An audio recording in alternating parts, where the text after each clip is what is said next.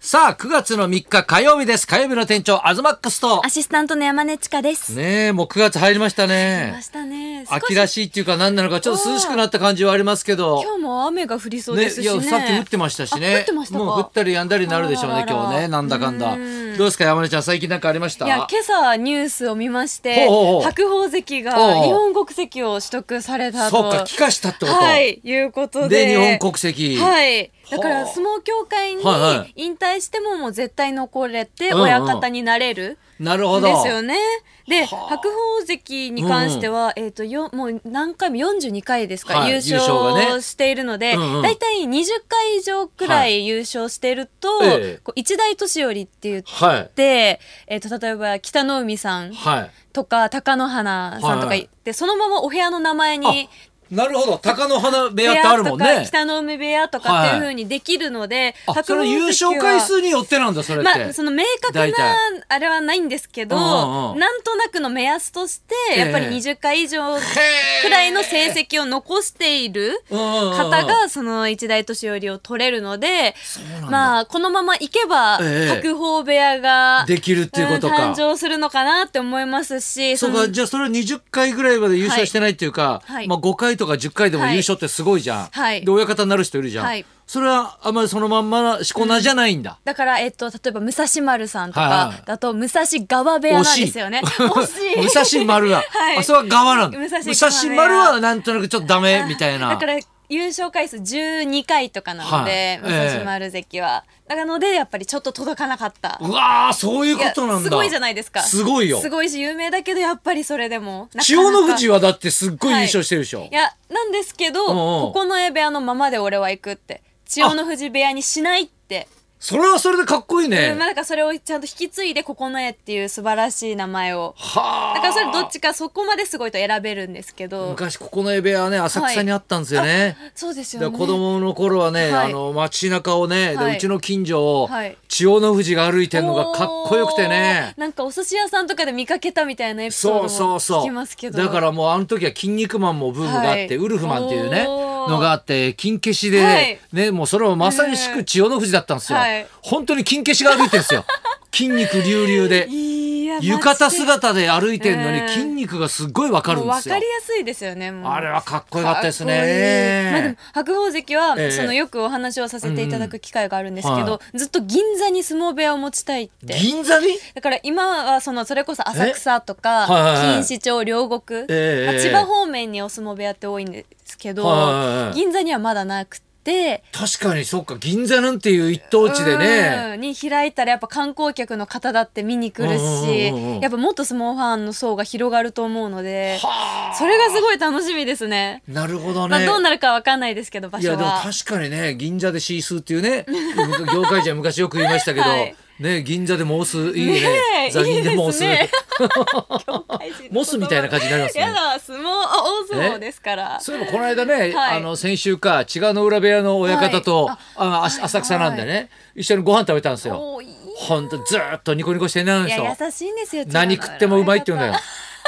ね何ででもですか。まずねそのはい米久っていう老舗でね、すき焼きとかいろいろ食べたんですよ、で帰りにどうしますかもう一軒行きますか、はいみたいな話になってね,あ、いねワインがね奥さんがワインが好きだっていうからうんじゃあワインのね美味しい店行きますかそれとも、まあ、あとはもんじゃ食うかですねなんてふざけて言ったらもんじゃ食いたいって言い始めて、でうちの店来て MJ に。そうそうまたでっかいあのもんじゃを、はいあのね、すき焼き食った後よ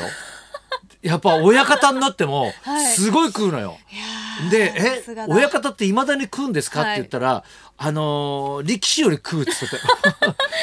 はえいえ今のね現役の力士ってええあんまり食べなくなっちゃうので、そうらしいのよ、うんね飲めばいいのにっつってねあんま飲まないんだって、うんうんえ親方歌もすごいお上手ですよあそうなんだねそう昔からえ、はいい、や面白い人よねあの人ねうん東さんはどうですまか、あ私的にはね、はいまあちょっと超まあ嬉しかったっつったら変ですけど、はい再確認したっていううかん衝撃的だったのが、ん僕あの納豆好きでね、はい納豆よく食べるんですけど朝もねね、今日も納豆食べたんですけど今日も食べてますねうんまあ、昨日ですか、はい昨日しあのうちほら子供が4歳なんで、はい納豆食べるじゃないですか、んで納豆食べる時にみんな一緒に作るから、はい子供用にしてたんですよいつもね、だからもうシンプルに納豆にタレを半分、うんうん全部入れるとしょっぱくなっちゃうから、うんでそこに、まあ、しらすぐらいを入れたりとかして、子供に食べさせてて、それも自分も食べてたんですね。で昨日なんとなくはいちょっと久々におとなしいを食べたいなと思って、あの長ネギをねおーしっかり刻んで、たくさん入れて、はいもうだからあの2パックに対して丸々極太の長ネギを1本刻んで そん入なにれて、はいえーからしも入れ、はいね、からしもずっと入れてなかったから、うんそこに、まあ、タレもしっかり入れて、よーく混ぜて食べたら、涙出そうになったやりすぎです。こんなうまいんだ納豆ってと思 って。 ね。ネえーギとかこんなうまいんだうんこの辛みとかうん。うんね。もう超感動しましたよ。嬉し涙ですね。いや嬉しい涙。辛い涙今もだからちょっとと思い出してちょっと 涙。ちょっと出そうですもしてるんですけどいや俺もうここ何年もはいからしもネギも入れてないで確かにいつも割とシンプルに、ね食べてたんですよ。だからこれで慣れてたんですけど。はいやっぱり、はいあのパッケージ通 りネギを入れ、うんからしを入れ、うんねタレを入れ、はいよく混ぜ、はいこれ最高にうまいねこなんでれそんなうるうるしてるんですかいやいやいやい やいやだけど最近うちのね娘もすごいグルメで、お4歳にしてよ、はい魚ねは昨い日も焼いて食べさせたんですけど、皮が食べるんですよお結構普通子供って皮とかって食べそうなイメージないじゃないですか残しちゃいますよねそこだけうちの子供やっぱ取てみたいな2なんで、うんね昨日は鯛をね、はい焼いたんですけど豪華ですねまあだからフライパンで焼くんですけど、はいそれをだからその表面だけね、小麦粉をちょっとねして、はいまあだからムニエル風っつったらムニエル風なんですけどでもパリッとねいやでも身は身にはつけないんですよ、うん皮にだけつけてうん皮を重点的に超とろ火ではい15分焼くんですよ、えーでだから揚げ焼きみたいにするんですようーんそうすると皮がパリッパリになるんですねおこしれゃねれ、いやおしゃれじゃないでえしょお別しにゃれじゃないですかおだしってゃれですか15分ええ皮ゆっくり焼いてお家でなんて、そうですよお店でとかならわかんないですけどやり方、ええおそうおしゃれですかえしなくないですいやしかそんいやなし手間をかけて手間かけますよ。ええええおしゃれしじかゃなもいですかパリッパリに仕上がるやっぱ皮はがい好きみたいで、うんもう人の皮まで全部食べてた全部いやすごくないですか通な食べ方 ですねねであとさやっぱ最近すごいなと思うのが、うん最近トランプを覚えたんですよ。で神経衰弱とはいなんかあのババ抜きを交互に大体やるんですけど、まあ、神経衰弱をねまだうまく言えないんですよ4歳だから、はいなんかなんか進行宗教みたいな言い方するんですよ。 違うだから違うよと違う神経衰弱って何回も言ってるんですけど、だからもう最近神経って呼んでるんですよね。 ね神経とババ抜きやるっていう別言うんのだけ単ど、語にね、はいもう俺とね、まあ、はいやすさん、うんで、まあ、たまにじいじもいて、はい4人で神経衰弱やったりするんですけどあのもうさショックなのが、俺らは記憶ができないんですよ。なんかね勝手にやっぱできるって思い込んでいや思ってるんですけよどね。で子供っていうのは、はいまだ脳のあの、うんなんだろうね記憶やっていうかさ、そういうところが、もうすごく空いてんだろう ね。はい一回見たやつをはいめっちゃ覚えてるんですよ。わーすごいな端っこで出た4をうんちゃんと覚えてるんですよ。うん何分後かに何分後かに。すごいなその間に会話もして、はい4人4番目に回ってくるわけじゃないですか。そうかでみんなねうんもうじいじに関してはうんもうここで出た4が、はいね次めくった時4出るじゃないですか。そうするとあ4あったな、うん4あったなっつってあったあった隣の隣の隣めくっちゃうんで すよ。ちょっとずれちゃういやもう近所じゃないよそれはみたい な。ここでしょって言って離れてるかね、なんでちゃんと見てないのっつって、ね、俺なんかその隣めくっちゃうんです惜し いよもう一一個違ったっつって。んでやっぱり子供がんダントツに強いんですよ。いいやちょっと天才なんじゃないかなと思って。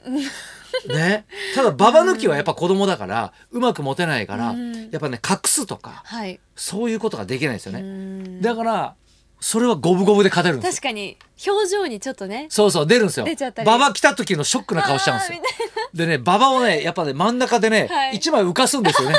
取ってほしいから取ってほしいかそらこら辺は子供なんだけど、うんやっぱ神経衰弱とかねあーでも大人と子供で勝負したら子供の方が強いかもわかんないですうよ。断然そうですねもうねえあちちょっと今度みんなでトランプやりましょう。やりましょうよ久々にやると超盛り上がりますのでね。 はいじゃあそろそろ参りましょうか。は。い、今日はですね、今注目のダンソーユニット、ユーフォリアさんが生登場です。はい、東隆弘と。山根千佳のラジオビバリーヒルズ。ラジオビバリー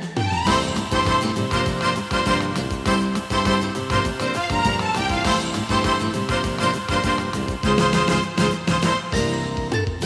今日のゲストはダンソーユニットユーフォリア、ユーフォリアは今年の3月に活動を開始しましたおうそして8月28日にメジャーデビューを果たした今最も期待が集まっているダンソーデユニビットでュすーほやほやなんだ本。当ですね、そのユーフォリアから今日はカイドウいつきさんうとん蒼井みなとさんが登場してくれます、これ花輪プロデュースなの。そうです、へーなんか普段塾さんとかのそうかはいそうか弟ユニットみたいな感じですねほどねはいユーフォリアさんこの後12時からの登場です、はい、そんなこんなで今日も1時まで生放送生放送